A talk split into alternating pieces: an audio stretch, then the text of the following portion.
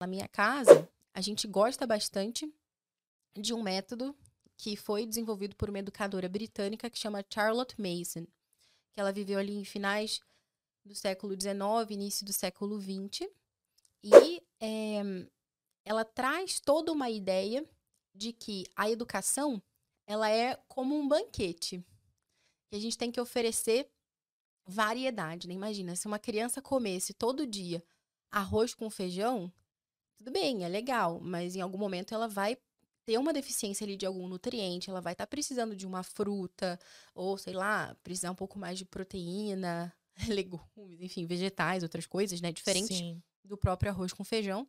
E fora que vai chegar um momento que ela meio que não vai aguentar. Claro que de fome ela não morre, mas é horrível você comer sempre a mesma coisa, sempre a mesma coisa. Porque essa variedade, ter aquela coisa diferente, é o que desperta o seu apetite. É. E na educação, quando você tem essa variedade, é o que desperta essa curiosidade, que digamos que é esse apetite da mente, digamos assim. Né? Então, a gente procura trabalhar é, não só, ah, vamos aprender a ler, escrever, fazer continha. Não, mas a gente procura trabalhar, por exemplo, o estudo da natureza. Então, as crianças, elas saem, observam, vou registrar aqui, vou observar essa folhinha que eu encontrei e vou desenhar no meu diário da natureza.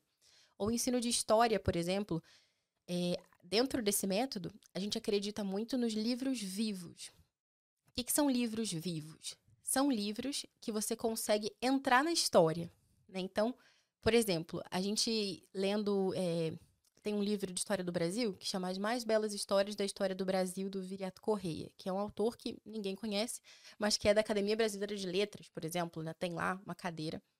Um autor nordestino já falecido, né? E é, ele tem um livro que ele vai contando de um menino que ficou de castigo num quarto e nesse quarto tinha um quadro e nesse quadro tinha um marinheiro e o marinheiro saiu do quadro e começou a falar para ele como que foi quando os portugueses chegaram no Brasil. E ele vai descrevendo todas aquelas aventuras de quando ele estava lá dentro da caravela, como era difícil, e o que, que ele imaginava. Será que eu vou encontrar gigantes, sereias? Será? É, homens com a cabeça grande? Ou o que, que eu vou ver quando eu chegar lá? E ele vai relatando tudo que ele viu, como que foi aquela experiência. Você termina essa leitura e você pergunta para a criança: e o que, que você lembra do que você ouviu? E a criança vai te contar tudo, porque ela viajou junto, ela estava lá na caravela também. Ela sentiu o gosto do sal da água. Sim, é o sentir. A criança precisa sentir. Você está falando de história e é muito parecido mesmo o método que, Waldorf, porque eles é pedagogia, não é método. Eles ensinam pelo sentir da história. Então eles contam muitos versos, muitas histórias. Então só para vocês terem uma ideia, né? Eu, falo, eu sempre cito alguma coisa para trazer para o programa também sobre essa pedagogia, porque é a linha que eu acredito. Então as pessoas, né? É, por curiosidade, assim, como que as crianças elas identificam o A, E, O, U? Primeiro eles começam com as vogais e depois eles passam para consoante, mas muito tempo depois, quando a criança né, teve toda, passou por toda a alfabetização, eles ensinam através do movimento do corpo. Então, o que, que o A ele traz para gente de, de sentido de A, né? É tudo aberto. A, então, sabe, eles fazem. A, a criança, primeiro, ela tem que sentir no corpo dela. Depois, eles passam pela história. Então, tem todo esse, esse, esse envolver, né? Com o A primeiro, depois com o E, depois com o I. Então, a criança ela aprende no movimento corporal, na natureza das histórias, os versos, tudo que eles trazem para aquele movimento do A e aí ela ensina a história dos anjos, ela conta a história dos anjos. O anjo ele tem esse movimento, ele veio trazer luz. Então, é sabe, o sol, o sol que é o O, tem todo um, um sentido para aquilo. Não é simplesmente aqui, ó, ó, A, duas, duas, é, duas perninhas com um tracinho no meio, tá bom? Aí você junta bem mais aba.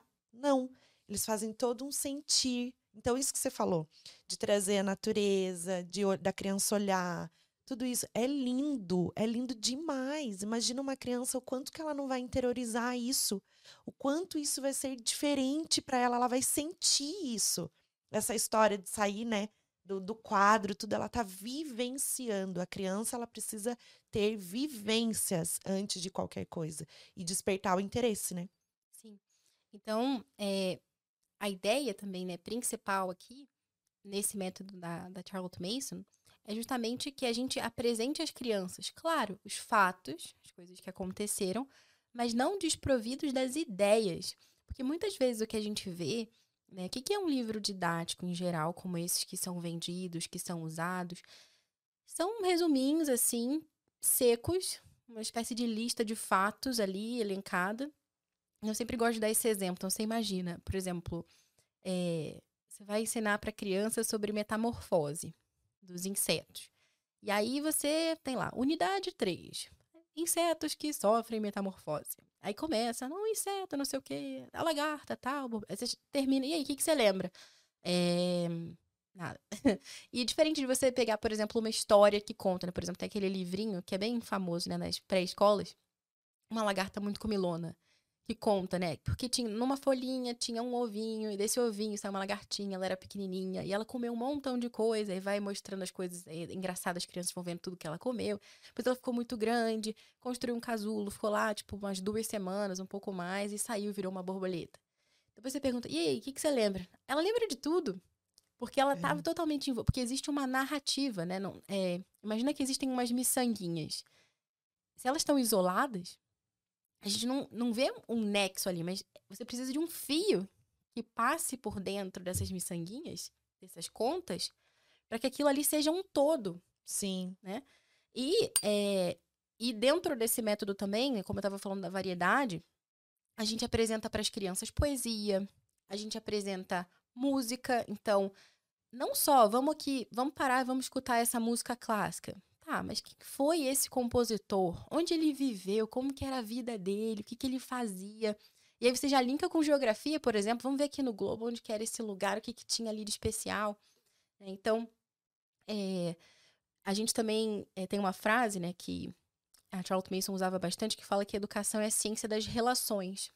É, essa frase não era dela, mas ela adotava, porque é essencial, assim. Se você imagina, por exemplo, dentro de uma aula de história. Suponha ali que um menino de 11 anos está aprendendo ali sobre o descobrimento do Brasil ou sobre a independência, né, que a gente viveu ontem.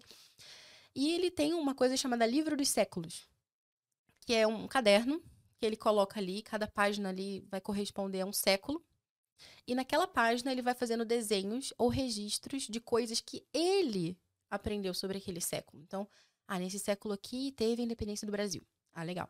Ah, mas eu aprendi também, quando eu estava fazendo ali minha apreciação musical, o estudo dos compositores, que aquele compositor também viveu aqui nesse século. Aí você vai lá e coloca. Nossa, mas também estava tendo a Revolução Francesa, que eu já tinha estudado também. Aí você coloca. E, nossa, mas é, e aquela biografia que eu li de um santo? Ah, ele também viveu aqui, nossa. Vai criando os então, marcos, né? E, e noção e do tempo. Você mesmo vai relacionando tudo aquilo, né? Sim. né? É diferente de eu chegar para você e falar: olha, Nanda, é, tal, tal coisa aconteceu, ao mesmo tempo em outro país teve essa outra guerra, aí também aconteceu essa outra, tá bom? Tá. Mas assim, não fui eu mesma que cheguei àquela conclusão e que fiz aquele registro. Então, a mente, é. ela guarda as respostas da pergu das perguntas que ela fez a si mesma, né? Então, se eu não tenho interesse em saber isso daqui, você pode me falar quantas vezes você quiser que eu vou esquecer.